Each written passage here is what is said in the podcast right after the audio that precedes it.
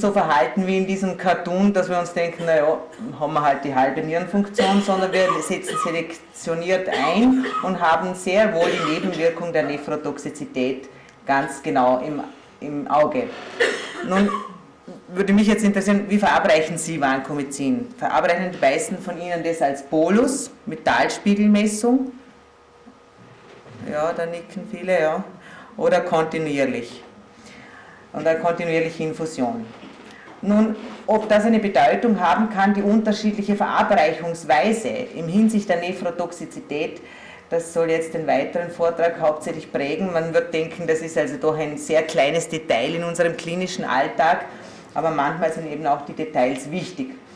Äh, die Auswirkungen des Verabreichungsmodus auf das Outcome, Mortalität, Morbidität, gibt es gute Daten, gibt es Material und auf die Nephrotoxizität und spätestens seit der Arbeit von der Andrea wissen wir auch, dass diese Dinge natürlich zusammenhängen. Ähm, eine schöne systematische Arbeit ist zu finden 2005 im Lancet Infectious Disease, wo kontinuierlich versus intermittierende äh, Administration von Antibiotika untersucht worden, und zwar in Form einer Meta-Analyse äh, von randomisiert kontrollierten Studien. Ursprünglich haben die 75 äh, Studien gefunden, haben dann aber von diesen 75 Studien nur neun Studien gefunden, die sie wirklich dann schlussendlich in ihre Analyse mit einrechnen konnten. Weil die Bedingungen äh, vorgegeben waren, dass die Studie kontrolliert randomisiert sein musste, Vergleich ein und desselben Antibiotikums kontinuierlich versus intermittierend und weil ähm, das Outcome Mortalität, Effektivität, Toxizität evaluiert werden muss in den Studien. Und es ist doch erstaunlich, dass man da nur neun Studien gefunden hat und für Vancomycin in dieser Meta-Analyse letztlich nur eine einzige Studie von einem Herrn Wisoke, ich hoffe, ich spreche das auch richtig aus, der Studiengruppe von Didier Dreifuß. Ähm, und von diesen neun verbleibenden Studien, was sind ja wirklich nur eine Handvoll, wenn man denkt, wie viele Dinge publiziert werden, ähm, war der mittlere Qualitätsscore der Studien nieder, 0,7. Nun, die Schlussfolgerung der Meta-Analyse war, dass äh, schlussendlich die kontinuierliche intravenöse Gabe möglicherweise mehr effektiv sein könnte in Hinsicht vom Klinik, äh, von der klinischen Effektivität äh, verglichen mit der intermittierenden Gabe. Wie oft bei halt so Arbeiten, die man selber macht oder auch liest, muss man sich dann am Schluss fragen, da wissen wir jetzt mehr oder sind noch mehr Fragen aufgetaucht? Und darum haben wir uns auch die Studie natürlich von der Dreifußgruppe genau angeschaut, wo wirklich die kontinuierlich versus intermittierende Infusion von Vancomycin bei schwerer Staphylokokkeninfektion studiert wurde. Prospektive, multicenter, randomisierte Studie, also vom Aufbau her eine sehr sehr, sehr saubere Studie. Und äh, schon im Design wird klar, was das Problem einer solchen Studie immer ist. Man braucht eine hohe Anzahl von Patienten, um eine entsprechende Power zu äh, bekommen, dass man eine Aussage treffen kann über so wichtige Dinge wie Nephrotoxizität, Mortalität, Effektivität. Man hat dann sehr viele Patienten, ein irrsinnig inhomogenes Patientengut, meistens mit vielen Medikamenten, die zusätzlich gegeben werden und auch die Nierenfunktion beeinflussen. Die müssen dann natürlich rausgenommen werden. Man hat Patienten, die sind vorher schon nierenkrank, haben ein Serumkreatinin, sodass sie auch in die Ausschlusskriterien fallen. Dann gibt es solche, die sind vorher schon infiziert, auch die kann man natürlich wieder nicht nehmen. Und wenn jemand natürlich schon mit einem äh, drei Organversagen eingeschlossen wird, dann weiß man dann auch nicht mehr, was man studiert und schlussendlich von diesen 350, 53 Patienten, die die angeschaut haben, waren nur 196 herausselektioniert worden. Also das ist schon beachtlich. Davon haben natürlich dann wieder 36 den Informed Consent nicht unterschrieben und äh, schlussendlich war natürlich die Anzahl der wirklich studierten Patienten überschaubar klein, sodass man dann wieder nicht, äh, nicht äh, gute Aussagen treffen kann über die Bauern. Das Resultat dieser Studie, die vom Aufbau her sehr, sehr sauber war, ist, dass es keinen Unterschied zwischen kontinuierlich und äh, intermittierend gab, zwischen Effektivität, Nephrotoxizität, dem Serumkreatinin und der Kreatinin-Clearance. Und da natürlich kommt die Power ins Spiel. Es ist in der Studie auch lange äh, argumentiert worden äh, und die Studienplanung war offenbar so, dass ein Studienanfang und Ende innerhalb drei Jahren geplant war und sie in dieser Zeit einfach nicht mehr in diesen Zentren Patienten randomisieren konnten, als wie eben diese 353, von denen dann so viele eben herausfielen aus dem Raster. Nun haben wir aus unseren eigenen Studien gesehen, dass das Vancomycin schon eine relativ äh, unberechenbare Substanz sein kann und manchmal Dinge macht, die wir uns so in der Art eigentlich nicht überlegt hatten, vorher oder nicht erwartet hatten. Und zwar die, die Mitarbeiterin von mir, die Frau Dr. Skirtlatze, hat äh, untersucht, wie Vancomycin in verschiedene in Weichteilgewebe penetriert bei diabetischen versus nicht diabetischen Patienten und zwar mittels Mikrodialyse. Kann man natürlich nicht so das Outcome sagen, kleine Patientenzahl, die man da studiert, 6 zu 6 Patienten. Das Studienziel war das Messung von Vancomycin, Konzentration im Plasma und der extrazellulären Flüssigkeit vom Weichteilgewebe, Vergleich von diabetischen mit äh, nicht diabetischen Patienten. Bei unseren Ergebnissen war dann so, dass die Plasmakonzentrationen sehr vergleichbar waren. Da war kein Unterschied, nicht weiter verwunderlich, weil da steuern wir ja alle einen Zielspiegel an. Bei uns wird es, äh, bei dieser Studie es kontinuierlich gegeben, das Vancomycin, muss ich dazu noch erwähnen. Und dann aber das ganz erstaunliche Resultat, und zwar äh, die Ratio die, äh, Gewebekonzentration zur Plasmakonzentration die doch bei den diabetischen Patienten sehr deutlich niedriger ausfiel, natürlich mit einer entsprechenden hohen Streuung, die äh, diese kleine, kleine Patientenzahl, die wir studiert haben, mit sich bringt. Das Resultat war trotzdem so, dass die Gewebsspiegel der diabetischen Patienten signifikant kleiner waren als, äh, als die der nicht diabetischen Patienten. Somit kann man schon sagen, dass Vancomycin in unserer klinischen Routine oft ähm, uns natürlich vor das Problem stellt, dass wir nicht, wir monetieren den Plasmaspiegel, aber das zeigt natürlich nicht zwangsläufig den Wirkhortspiegel an. Und das Therapieversagen natürlich schon auch mal auf so eine schlechte Penetration zurückzuführen sein kann. Und man die Dinge, die man wirklich monetieren will, nämlich ob das Antibiotikum an diesen Ort der Infektion wirklich vordringt, die kann man letztlich im klinischen Alltag nicht monetieren. Ähm, aus diesen ganzen Vorliteratursuchen und unseren Erfahrungen mit der Vancomycin als, als Antibiotikum haben wir uns dann doch entschlossen, weil die Datenbank von Michael Hiesmeier und der Andrea Lasnik doch sehr, sehr gut und kompetent ist, doch retrospektiv es uns einmal anzuschauen, bevor man dann eine riesengroße Studie oder irgendwas angeht, das dann letztlich fast nicht durchführbar war, wäre. Und zwar haben wir uns retrospektiv angeschaut, äh, der Einfluss von Vancomycin auf die Nierenfunktion in kritisch kranken Patienten nach Herzchirurgie. Kontinuierlich versus intermittierende äh, Infusion. Ist inzwischen im August äh, publiziert worden im Anesthesiology das Rationale war, diese Hypothese zu überprüfen, ob eine kontinuierliche Verabreichung im Vergleich zur intermittierenden Gabe geringere nephrotoxische Nebenwirkungen bei kritisch kranken Intensivpatienten nach Herzoperationen hat. Äh, die Ergebnisse der Studie, das wäre ein hochgestochenes Ziel, natürlich sollten zu einer Verbesserung der antibiotischen Therapie mit Vancomycin bei Intensivpatienten führen. Studiendesign, wie schon erwähnt, retrospektiv, anonymisierte Datenanalyse.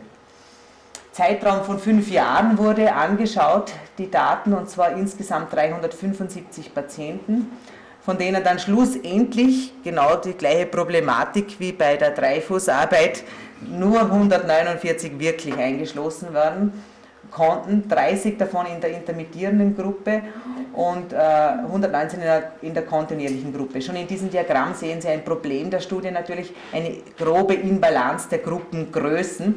Ist daher zu erklären, weil ähm, vor, also ab 2002 ein Wechsel zu einer kontinuierlichen Gabe erfolgt ist und dann halt nur noch sporadisch intermittierend das Vancomycin verabreicht wurde und wir daher viel mehr Daten von Patienten, die Vancomycin kontinuierlich äh, verabreicht bekommen haben, zur Verfügung hatten.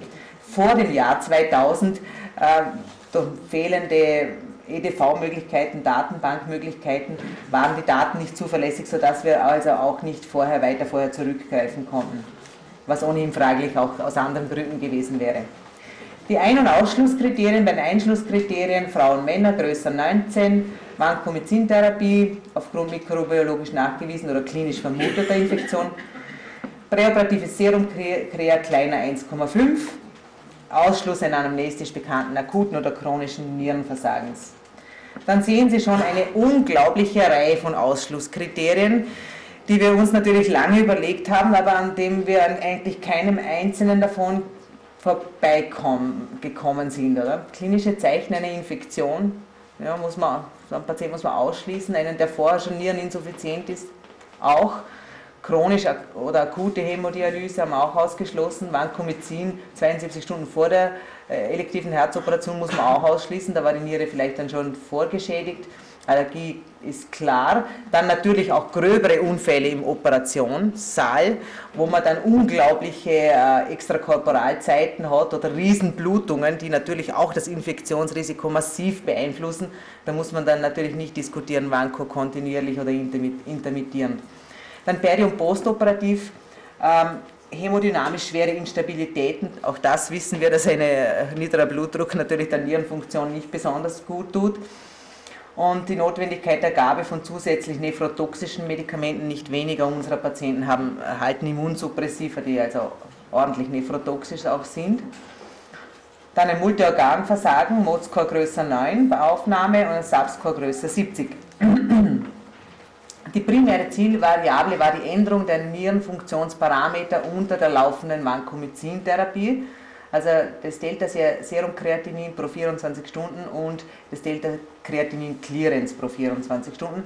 Und dann noch eine Reihe sekundärer äh, Variablen, antimikrobielle Effektivität, pharmakokinetisches Profil, Area under the Curve, dann zeitliche Dauer der Vancomycin-Therapie, Inzidenz von Hämofiltration und Hämodiafiltration während Vancomycin-Therapie, Katecholamindosen, um Hämodynamik äh, stabil zu halten, Dauer, Intensivaufenthalt, ICU-Mortalität, wobei uns da schon klar war, dass wir da also keine Aussage treffen können, letztlich aufgrund der Bauer der Studie. Non prädisponierende Faktoren haben wir natürlich auch zwischen den Gruppen verglichen weil äh, wenn da eine grobe Imbalanz besteht, ist das natürlich ein schweres Gruppenbias und wie Sie hier schon sehen, es sind durchaus vergleichbare äh, prädisponierende Faktoren, die in den beiden Gruppen aufgetreten sind. Äh, bei der Akin-Klassifikation ähm, konnten wir feststellen, also dass mit Akin kein signifikanter Unterschied zwischen den Gruppen festzustellen war. Die Reifekriterien sind hier nur oben, weil das dann noch äh, Wünsche der Reviewers waren, das zu vergleichen und man hat dann so indirekt noch gezeigt, dass das, die Akin-Klassifizierung für dieses Patientengut wirklich die deutlich sensitivere und bessere ist. Statistik, damit möchte ich Sie letztlich nicht langweilen. Ähm, und zusammenfassend noch einmal in einer Grafik unsere Ergebnisse, die schaut jetzt irrsinnig verwirrend aus. Und wenn man systematisch durchgeht, äh, zeigt äh, die grünen geschlossenen Kugeln die intermittierende äh, Vancomycin-Konzentration an. Wie erwartet Spitzenspiegel, Talspiegel, Spitzenspiegel, Talspiegel am Anfang der Therapie mit großen Auslenkungen und dann natürlich pendelt sich das ein. Und bei der kontinuierlichen ein äh, Anstieg auf ein, eine Spitze und dann ein Plateau. Dann ähm, die Patienten, die venovenös hämodiafiltriert worden sind, sieht man bei der intermittierenden Gabe, das ist anfangs durchaus vergleichbar am Anfang der Vancomycin-Therapie bei beiden Gruppen und dann aber gegen Schluss hin sieht man doch, dass deutlich die Tendenz besteht, dass äh, die intermittierend behandelten Patienten häufiger hämodiafiltriert werden. Vorsicht jetzt gesehen. Und dann noch als letztes hier vorhandenes Informationsmaterial, die mittlere Serum, das mittlere Serumkreatinin und da sehen wir keinen Unterschied. Letztlich auch dadurch natürlich verfälscht, weil wir relativ früh hemofiltrieren auf der Intensivstation und dann das natürlich auf ein entsprechendes Serumkreatinin hinunterbringen. Bei den Resultaten ist besonders wichtig, dass die Tagesdosis vergleichbar war in den Gruppen, die Vancomycin-Spiegel ähm, in dem Zielspiegelbereich zu halten waren. Allerdings, und das ist äh, schon auch eine Information, die für unsere tägliche Praxis von Bedeutung sein könnte, es deutlich länger dauerte, bis man bei der intermittierenden Gruppe den Zielspiegel von 15 war dort der Zielspiegel erreichen konnte. Also ist es offensichtlich schon einfach auch für die Therapie wahrscheinlich der einfachere Verabreichungsmodus, um zumindest den Plasmazielspiegel zu erreichen. Dann die Anzahl der Patienten, die hämodiafiltriert wurden, äh, Anzahl und Prozentzahlen waren gerade nicht signifikant. Ja, was immer man daraus machen will, aber offensichtlich schon ein deutlicher Unterschied. Ähm, die Zeitdauer vom Beginn von der Filtration war gleich, Anzahl der Filtrationstage auch vergleichbar. Bei äh, den Infektionsorten keine Unterschiede zwischen den Gruppen, keine Signifikanz. Also es ist nicht so, dass sich äh, da gravierend was über die Zeit geändert hätte und das ein Bias gewesen wäre. Und hier noch zwei ganz wichtige äh, Resultate, die ich zeigen möchte. Das CRP-Beginn bei der Vancomycin-Gabe war deutlich niedriger in der intermittierenden Gruppe verglichen mit der kontinuierlichen Gruppe, was auch unsere Tendenz von immer schwerer und äh, infizierten Patienten bei Vancomycin-Start zeigt. Und hier äh, in diesem Ergebnis noch die minimale Kreatinin-Clearance während Vancomycin-Gabe. Dort sieht man auch, dass die kontinuierliche Gruppe also deutlich besser dran ist. Also die, die minimale Clearance ist doch deutlich niedriger während Vancomycin-Gabe in der intermittierenden Gruppe. Somit ist zu den Resultaten schlussendlich äh, zu sagen, dass die die Anzahl der Patienten, die filtriert werden mussten, fast signifikant war. Dann, ähm, dass offensichtlich die Nephrotoxizität äh, bei beiden Applikationsformen auftrat, dass die kontinuierliche Gabe tendenziell, wenn man vorsichtig sein muss, da weniger nephrotoxisches Potenzial gezeigt hat. Dass ähm, ein schnelleres Überschreiten der MIG-90 bei Infektions, infektionsauslösenden Keimen bei der äh, kontinuierlichen Gabe erreicht war. Die Effektivität der kontinuierlichen Vancomycin-Gabe somit ähm, etwas höher scheint als bei der, bei der intermittierenden. Nun zu den Studienlimitationen ist zu sagen, wie schon jetzt mehrfach erwähnt, das ist natürlich eine retrospektive Studie und man kann da natürlich nicht Gott und die Welt daraus interpretieren und hundertprozentig sagen, nur kontinuierlich ist das einzig Richtige und natürlich die große, äh, große Unterschied in der Gruppen, an der Anzahl der Patienten, die in den Gruppen zugeordnet waren. Zusammenfassend ist zu sagen, dass kontinuierliche Vancomycin-Gabe äh, Zielspiegel schneller und sicherer erreicht, was natürlich für unser tägliches Therapieren schon eine Bedeutung hat, weil man halt schneller den Keim effizient wahrscheinlich bekämpft und dass eine kontinuierliche Vancomycin-Gabe äh, reduziert wahrscheinlich die möglicherweise Nephrotoxizität bei Patienten nach Herzoperation. Prospektiv randomisierte Studien mit ausreichenden Patienten seien sie noch ausständig und werden leider auch ziemlich schwierig zum Generieren sein. Ich bedanke mich für die Aufmerksamkeit.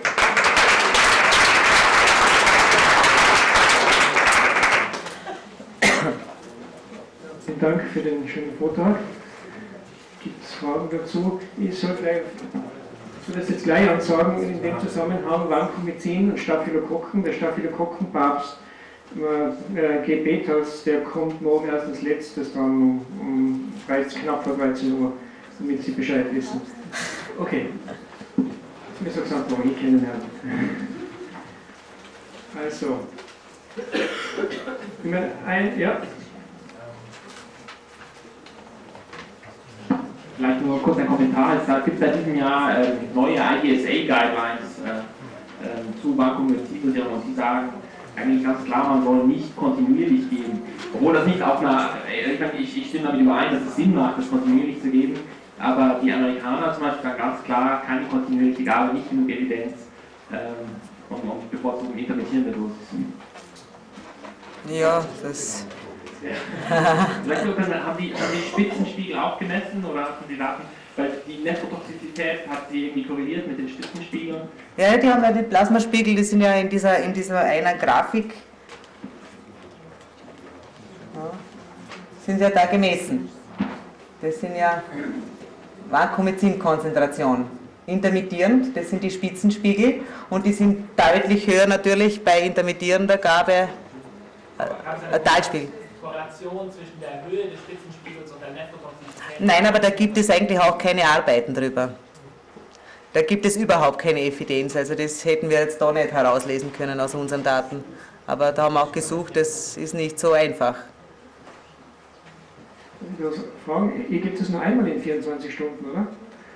Intermittierend. Intermittierend. Ja. Das aber halt. Wir geben üblicherweise zweimal im Tag bei Leuten, die halbwegs Nierenfunktion haben. Weil man sieht am Anfang, ja. ist der Ja, am Anfang gibt man natürlich immer einen Bolus, um einmal auf, auf die relativ rasch auf einen, einen, Zielspiegel zu erreichen und, und dann aber gibt man es nur einmal, einmalige Gabe.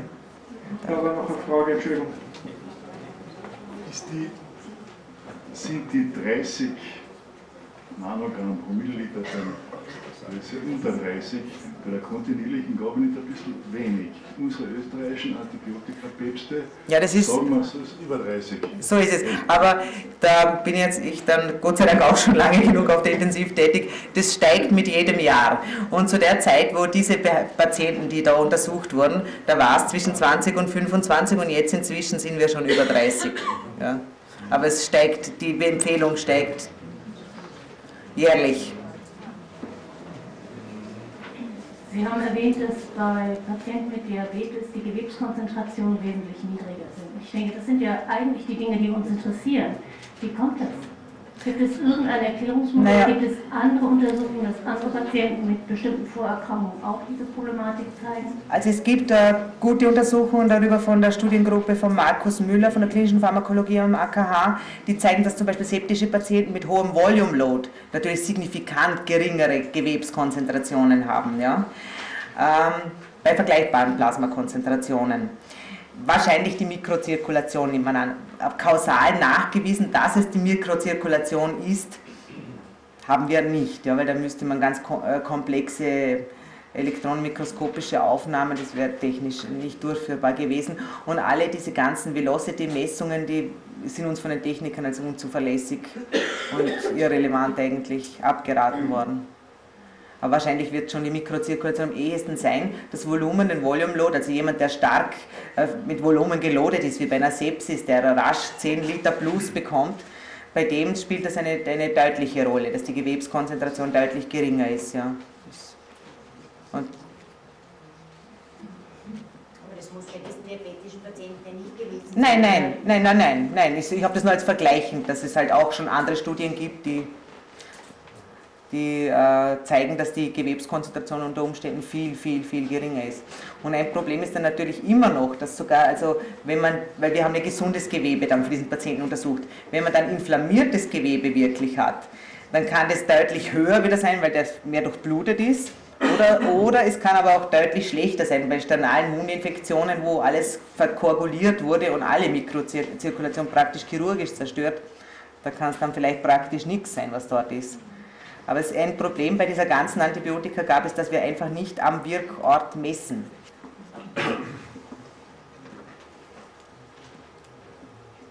Eine Verständnisfrage zur Nierenersatztherapie. Äh, wie kommt es, dass eine höhere Inzidenz von Nierenersatztherapie ist, aber Serumkreatinin vorher nicht voneinander abweicht? Weil die Serumkreatininwerte oder die Klassifikation von Nierenversagen war ja vorher gleich in beiden Gruppen? Naja, wir haben mit dem, wir, wir fangen relativ früh natürlich an. Also es ist so, dass wir äh, auf die Oligorie, also in der Studie war es so definiert, dass wenn länger als 24 Stunden Oligorie ist und wenn länger als 24 Stunden Furosemid-Therapie nötig war, dann wird mit Hämodiafil, ohne dass sich die, der Harnausbut steigert, wird mit Hämodiafiltration begonnen, sodass man keinen signifikant, da sieht man keinen signifikanten Unterschied dann. Ja, der, der frühe Start ist die Ursache dafür. Wenn man natürlich viel später startet und wartet, bis die 5, 6 Kreatinin haben, dann, äh, dann würde man es wahrscheinlich sehen. Genau, ja. Und die zweite Frage ist ja korrigiert worden um Begleitantibiotika, Aminoglycoside, weil es ist ja hinreichend bekannt, dass Vancomycin selber nicht recht wenig nephrotoxisch ist, wenn man es genau nimmt. Und dass eigentlich nur die Kombination mit anderen Medikamenten die Aminoglycoside die Toxizität von Vancomycin wirklich hoch macht. Ja, also das ist, war vergleichbar in beiden Gruppen. Und, ja.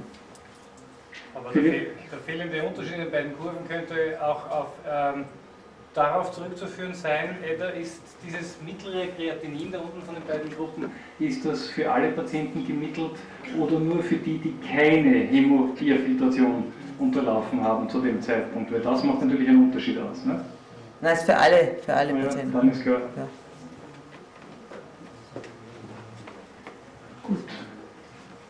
Also du empfiehlst kontinuierliche Gabe, oder?